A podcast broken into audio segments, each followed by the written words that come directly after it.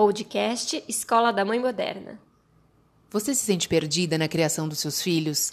Cansada de tentar seguir as milhares de técnicas milagrosas que você vê na internet? Então esse podcast é para você.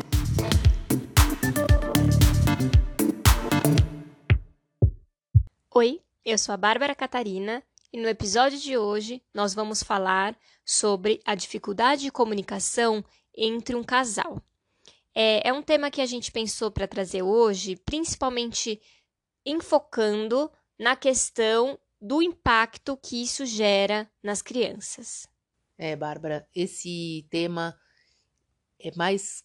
Problemas em termos de comunicação é muito mais comum do que a gente imagina, às vezes sem perceber o problema de um casal ou as questões e atritos do dia a dia são causados justamente por ruídos e problemas na comunicação e que são que passam despercebido, né? Entram ali para uma para uma condição de que ah, é assim mesmo, ah, tá normal, ah, deixa que deixa para lá, depois eu falo, ah, ele é assim e não vai mudar.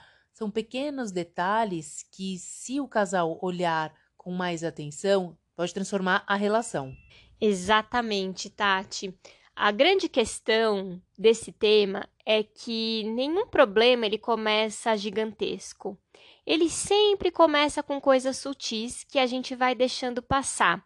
Muito por até cultural, né? A gente acha que, ai, mas se eu falar, eu vou é, é, ser chato, eu vou encher o saco. Só que assim, tudo aquilo que a gente vai deixando passar, ele vai acumulando. Ele não simplesmente a gente esquece. É, é, são aqueles detalhes que nos incomodam naquele momento, mas ai, tudo bem, vai, vou deixar passar. Vou deixar passar. E a relação, principalmente a relação de um casal, é, que é construída durante os anos, ela, se ela não é cuidada desde o começo, essa relação se desgasta e isso se intensifica quando os filhos nascem. Um fator que faz toda a diferença nesse quesito é a relação das crenças pessoais. Isso faz toda a diferença. Em que sentido? Imagina que você cresceu num ambiente onde ou uma das partes, ou seu pai, ou sua mãe, viviam ali nesse nessa questão de não falar as coisas para os outros ou achava que falar não é não é bonito você colocar o que você pensa para não causar briga ou não não é certo você é, falar o que pensa e ser transparente ou ao contrário ou você ter crescido num ambiente onde ninguém levava desaforo para casa ah eu tenho mesmo que falar colocar as coisas. Então vários fatores que que, de crenças onde você acredita na maneira de se comunicar e como isso vai interferir na, na sua relação com o outro, isso você traz para o casamento, né? Você traz para para a família, sua nova família, ou para suas relações interpessoais. Então a gente também tem que olhar um pouco isso, essa questão das crenças, o que, que realmente faz diferença para você na hora da, da questão de se comunicar com alguém, para você avaliar o quanto isso está te ajudando ou está te prejudicando na, na comunicação em geral. Você levantou um ponto muito interessante, Tati, que isso, quando é só o casal, isso aparece, mas não é tão intenso.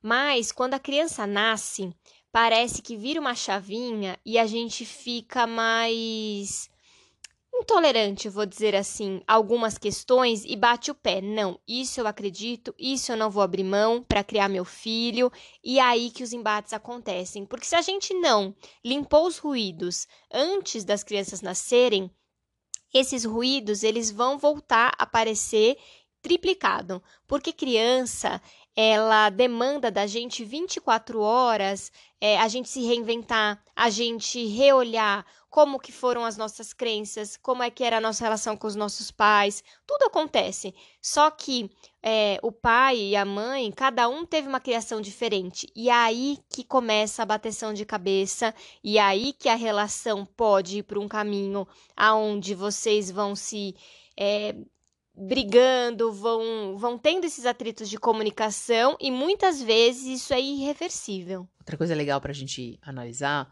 em relação às crianças é quando a gente percebe algum comportamento seja seu, ou seja, né, da mãe que você está se vendo ali, ou que você vê que de repente é do, do seu marido, né, do pai da criança, e aí aquilo vem de uma forma que você é um embate, é um choque. Às vezes você vê a criança tendo algum tipo de comportamento que você fala, nossa, é o meu marido escrito, é o pai da criança escrito, ou sou eu fazendo exatamente a mesma coisa. Isso é um espelho. Então, se você não resolveu essa questão, por exemplo, quando a criança faz aquilo e tem esse comportamento, isso torna uma proporção, toma uma proporção muito maior, porque você vai ter que resolver com você aquela, aquela questão e com e lidar ali com, com o filho, né? Com os filhos que também trazem um pouquinho de cada um no, no DNA e, no, e espelham esses comportamentos. A mulher tem uma, uma questão de que hoje em dia a gente já não acredita mais em príncipe encantado, né? A gente já entendeu aí pelo ao longo da evolução do papel feminino, a gente entendeu a não criar tantas expectativas em relação à figura né, do, do homem, do marido, do companheiro, essa imagem romantizada. Hoje a mulher já tem um pouco mais de é, um outro olhar, uma outra visão sobre isso, por conta do, da, das conquistas do, do, papel feminino mesmo. Porém, tem uma questão que é muito é, particular quando você se torna mãe. Porque quando você vê ali uma criança, você se tornou mãe, automaticamente tem um pai, né, que era até então seu companheiro, é, que era o seu marido, seu namorado, enfim, que você tinha ali uma relação é, afetiva. Quando essa pessoa se torna pai, automaticamente a gente, como mulher, cria uma imagem de um pai ideal. Seja o pai como o que você teve ou o, o que você gostaria de ter tido, mas a gente idealiza uma figura de um pai que na verdade não passa de uma idealização, porque a realidade é outra, né? Aquele homem, ele vai ter o jeito dele de paternar e vai trazer as características também, ou que ele queira repetir da criação, ou que ele queira evitar.